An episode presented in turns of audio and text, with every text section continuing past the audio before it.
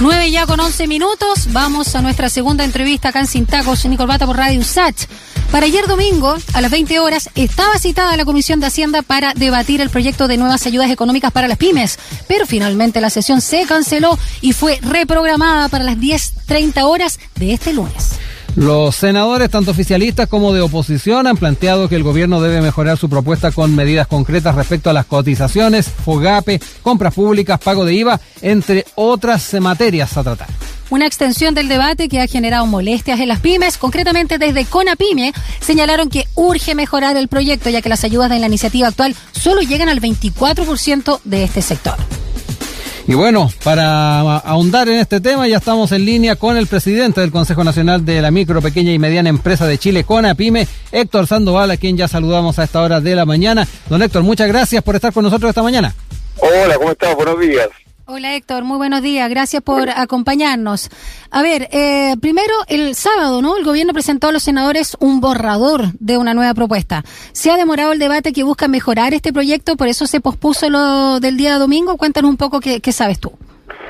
Bueno, yo entiendo que eh, el gobierno está haciendo algo parecido a lo que hizo con con el IFE, está como, como llegando a, a un proceso prelegislativo, ponerse de acuerdo primero con el Parlamento y después eh, materializar eso en, las indicaciones respectivas.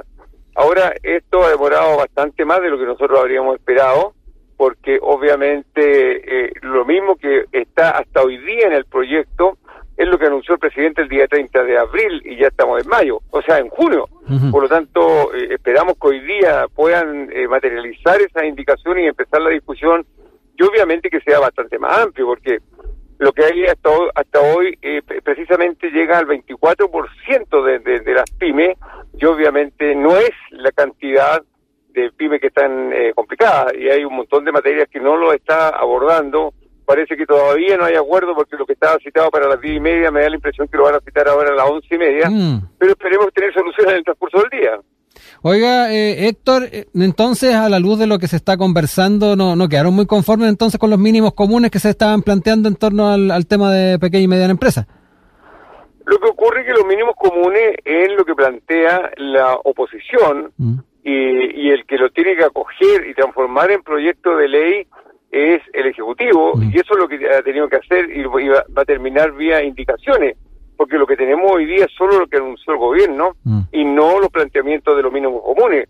Ahora, afortunadamente existen los mínimos, mínimos comunes, por lo tanto, la puntería ha subido bastante de lo que era lo que están eh, anunciando inicialmente, porque yo escuché el fin de semana que se iba a doblar los valores y y, la amplitud de, empresas que iba a llegar, porque estábamos hablando de 310 mil, hoy día estamos hablando de 620 mil, pero tenemos que ver en cuánto consiste eso, porque cuando dicen, mire, le vamos a dar un subsidio para pagar las cotizaciones previsionales de cuatro meses, eso no sirve, a lo menos debe ser un año, porque es un, año que las empresas están cerradas y no han podido pagar, y los trabajadores no pueden cobrar su AFC y también tiene las demandas de las AFP, de las cajas de compensación, mm, de las ISAP y de todo el mundo.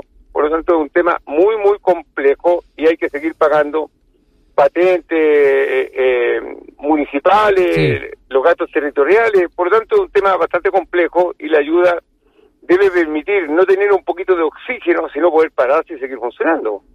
Héctor, cuando el gobierno presentó las medidas de la moneda con ustedes eh, presentes, ¿le hicieron ver sus reparos y cuáles fueron los más específicos a propósito también de lo que nos está señalando?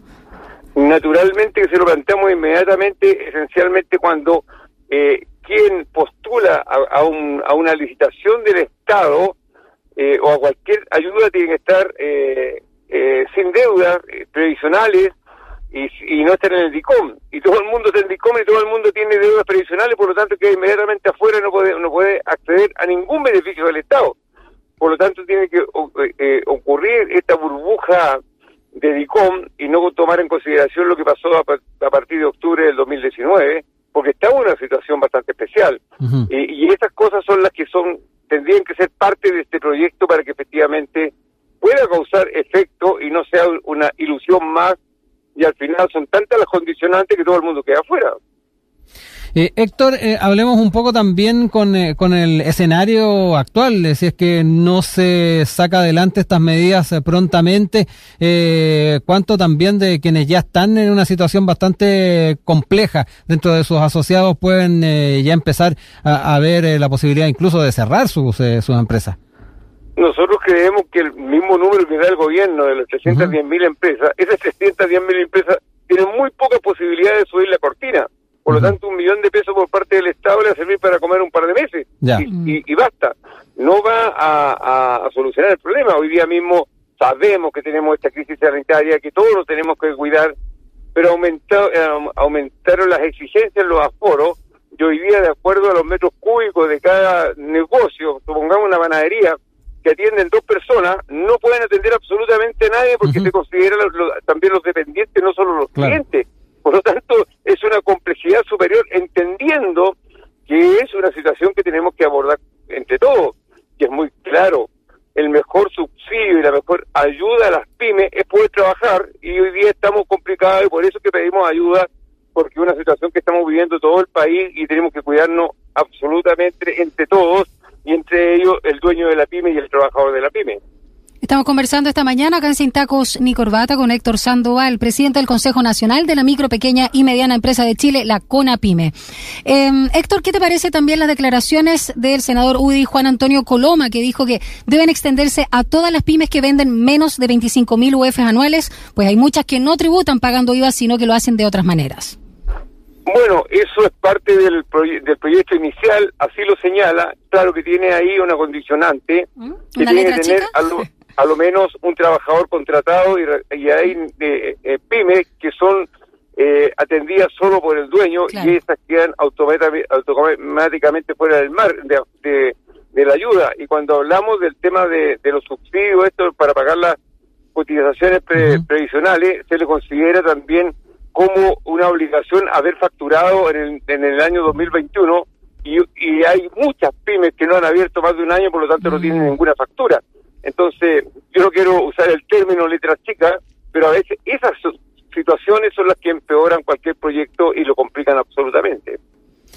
Eh, Héctor, quería retomar algo que, que tú planteabas recién, ¿ah? esto de que el mayor subsidio, apoyo a las pymes es poder trabajar. Eh, junto con lo que es este paquete de medidas que se plantean y que se están discutiendo en el Parlamento, ¿también ven como eh, una señal importante el cambio en el, en el paso a paso, en lo que tiene que ver también con la posibilidad de, de abrir, eh, de funcionar a muchas pymes? Claro que es un tema sumamente importante, porque si pueden funcionar, obviamente que estamos hablando de una situación totalmente diferente, pero el tema es dónde está el término medio de, cuidarse o no cuidarse y de tener o no detener la, la pandemia. Porque esta pandemia sanitaria nos está metiendo, pero eh, a paso acelerado, a una pandemia económica y que de la sanitaria vamos a salir. Eh, a poco andar, pero de la, de la, pandemia económica vamos a quedar muy complicado, por eso que es una situación muy importante de tener en consideración al minuto de tomar las medidas que junto con la ayuda también tienen que ir las facilidades para poder trabajar. Dentro de eso, ¿tienen alguna alguna propuesta, ciertos rubros que pudieran funcionar? Eh, ¿Cómo lo están también ustedes eh, pensando?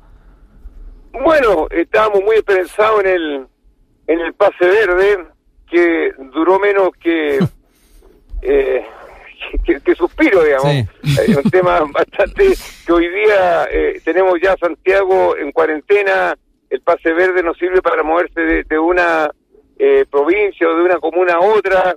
Eh, y yo creo que hay que tomar medidas bastante más estudiadas y no ilusionar a la gente, porque cuando hablamos del turismo, cuando hablamos de la gastronomía, hay que entrar en mm, gastos para poder adecuar los, establecimientos para eh, abordar esa situación y finalmente ya vienen complicados, tienen que entrar en gastos en gastos muertos porque no finalmente no pueden hacer lo que les habían dicho que se iba a hacer, por lo tanto estas medidas deben ser debidamente analizadas porque las improvisaciones eh, hemos visto todos que no sirven absolutamente de nada. Eh, para cerrar, Héctor, y redondeando también tu idea inicial, mañana martes debería verse en sala esta moción. De no lograr mejorar ese proyecto, ¿cuántas pymes podrían cerrar en los próximos meses?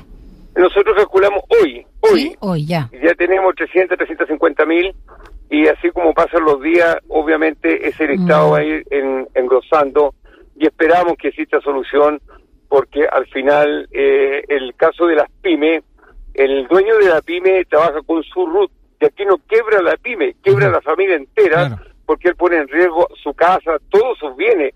En una empresa, el capital que puso a disposición, el que eh, hasta ahí llegó y cada, cada accionista sigue siendo dueño de lo que de lo que él tenía en su patrimonio eh, eh, familiar.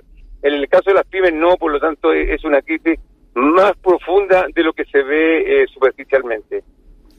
Bueno, Héctor, queremos eh, agradecer este tiempo que has tenido con nosotros. Me imagino que con bastante atención siguiendo lo que pasa en el Parlamento y esperemos ah, que se pueda llegar a, un, eh, a una buena propuesta, se puedan también ir acercando las posiciones del Ejecutivo con los mínimos comunes y tener ah, eh, un salvataje, eh, un eh, salvavidas para esas eh, pymes que están pasándolo tan mal eh, a estas alturas. Muchas gracias. Gracias, Héctor Muchas Sandoval. gracias. Cuídate. Bueno, nosotros también esperamos que hoy día tengamos solución y no se transforme esto en como en el cuento del tío o el cuento del lobo. Claro, exactamente. Muchas gracias. Cuídate mucho. Un abrazo. Gracias. Un abrazo.